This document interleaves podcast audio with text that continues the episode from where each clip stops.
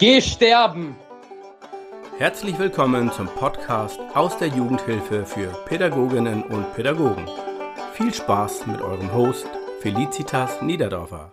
Ein warmes Moin aus Flensburg erreicht dich. Mensch, was soll ich sagen? Du, da kommt was richtig Großes auf dich mit mir zu.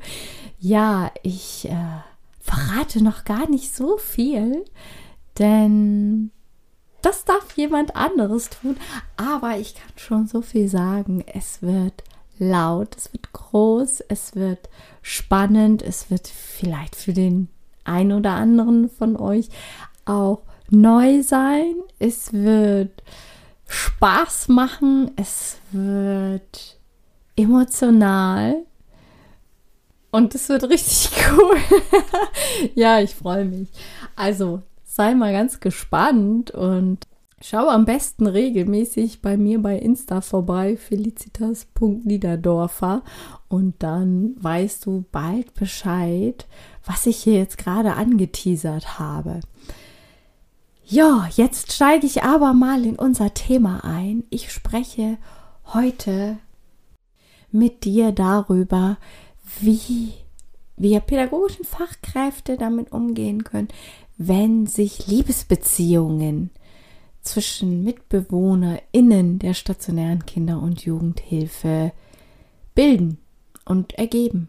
Ja, das, ich finde erstmal, in erster Linie finde ich das was ganz Natürliches und was Aufregendes und auch Spannendes, wenn zwei Menschen sich verlieben und auch gerade wenn Jugendliche sich verlieben und äh, ja beginnen zu spüren, oh, ich habe auf eine andere Art und Weise Interesse für diesen Menschen als die Art und Weise, die ich bisher kannte.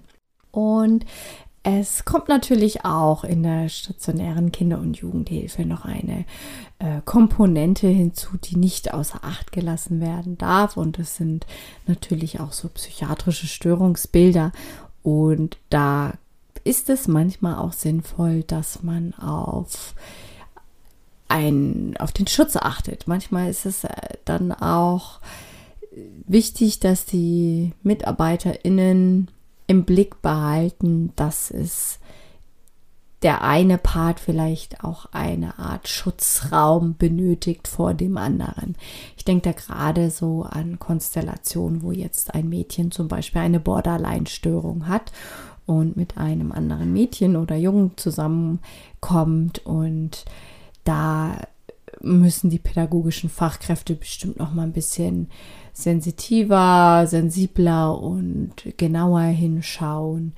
Aber auch hier gilt wieder, begleiten statt verbieten. Bitte, bitte, bitte und einen offenen Umgang pflegen, dann sind die Kids nämlich auch offen und erzählen gerne und teilen und dann erfahrt ihr auch ganz viel, an welchem Level, an welchem Punkt sind denn die beiden Menschen innerhalb ihrer Beziehung, auch was Sexualität angeht, wo sind denn sie dort und dann offen begleiten und auch aufklären, ganz viel aufklären. Also ich hatte auch mal einen Jungen bei mir, mit einer Asperger-Autismus-Diagnose, den ich dann begleitet habe. Und es war ganz spannend für mich, dadurch, dass wir eben begleitet statt verboten haben, hat er mit mir sehr viel gesprochen über die Beziehungsgestaltung und gerade für ihn mit der Asperger-Autismus-Diagnose waren manche Dinge nicht nachvollziehbar und nicht verständlich. Und so hat er mich tatsächlich auch so in seine Welt geholt, dass er mir zum Beispiel die Frage stellte, warum das Mädchen denn beim Küssen immer die Augen zumacht. Denn ich gehe, wir schlafen doch nicht. Ich mache doch nur die Augen zu, wenn ich schlafen will. Und in dem Moment wollen wir doch küssen und nicht schlafen. Ich verstehe das gar nicht. Warum macht sie dann immer die Augen zu? Ja, und das ist ja ganz fantastisch, was das dir auch da pädagogisch nochmal für einen Einblick bietet in die Person selber. Also gar nicht jetzt auf die Beziehung an sich bezogen, sondern auch auf den Jungen selbst, was er mir dort, ja, wie er mich in seine Welt geholt hat und wie er mir die Türen geöffnet hat, das habe ich sehr, sehr zu schätzen gewusst und das war ganz, ganz spannend und fantastisch.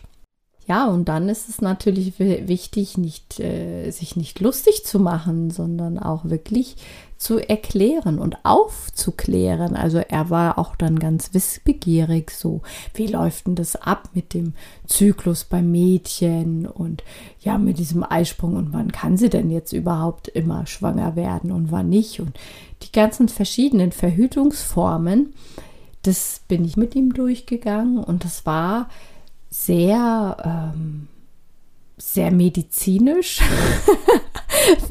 Vielleicht lag es auch am, am Asperger-Autismus. Es war sehr medizinisch, aber es war ganz vertrauensvoll. Es war ganz schön. Es war ganz schön. Ich habe auch schon andere Jungen aufgeklärt.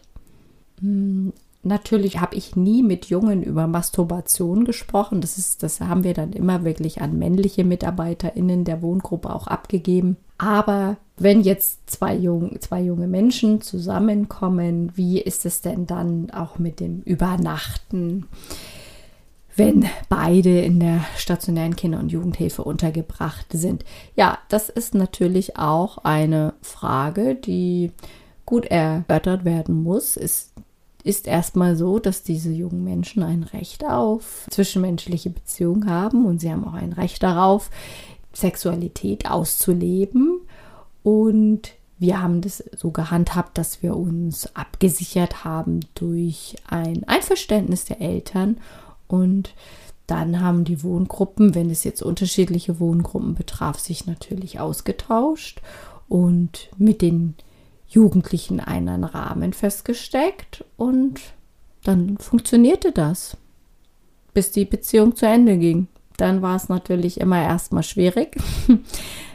Auch das müssen dann pädagogische Fachkräfte auffangen und aushalten. Und manchmal gibt es dann so On-Off-Geschichten. Ne? Die gibt es nicht nur außerhalb der Kinder- und Jugendhilfe, die gibt es dort natürlich ganz genauso.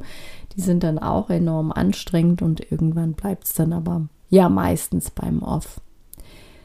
Ich empfehle dir wirklich den offenen Austausch darüber, wenn ein Jugendlicher sich verliebt, eine Jugendliche, und es zu einer Liebesbeziehung kommt, ganz egal ob hetero oder homo, das spielt gar keine Rolle. Ein offenen Austausch und ein Interesse und ein Ernstnehmen. Und dann habt ihr als pädagogische Fachkräfte auch die Möglichkeit, es einzuschätzen. Und ich kann es nur noch mal sagen, es ist das Recht der Jugendlichen, sich zu verlieben und sich auszuleben. Und sie haben auch ein Recht auf Sexualität. Und ich finde nicht, dass es unterbunden werden sollte, nur in Anführungsstrichen nur, weil man sich in einer stationären Kinder- und Jugendhilfeeinrichtung befindet. Denn sicherlich ist es auch manchmal, dass es eher den Charakter von Neugierde und Ausprobieren hat, statt ein tiefes Gefühl der Liebe. So etwas wie Liebe, anfängliche Liebe. Aber uns pädagogischen Fachkräften steht doch nicht zu, zu bewerten, ist das jetzt Neugierde nach erste Erfahrungen sammeln und auch nach sexueller Auslebung und ausprobieren? Oder ist es wirklich ähm, Zuneigung zueinander? Und selbst wenn pädagogische Fachkräfte sagen, ich kann das sehr wohl bewerten, die Jugendlichen haben Recht auf beides. Es ist genauso, wie man das mit den eigenen Kindern handhaben würde, begleiten statt verbieten, nichts tabuisieren, ein offener Austausch, Aufklärung, Prävention und im Austausch bleiben. Und dann begleitet man. ja, ich wünsche viel Spaß dabei. Hast du noch weitere Fragen dazu? Schreib mich gerne an. info at felicitasniederdorfer.com oder du schreibst mir eine Nachricht über Insta. Schön, dass die Folge bis zum Schluss interessant für dich war. Mehr Jugendhilfe-Content von Felicitas gibt es auf Insta unter felicitas.niederdorfer und dem Newsletter Game Changer Post. Denn Jugendhilfe is better with letter.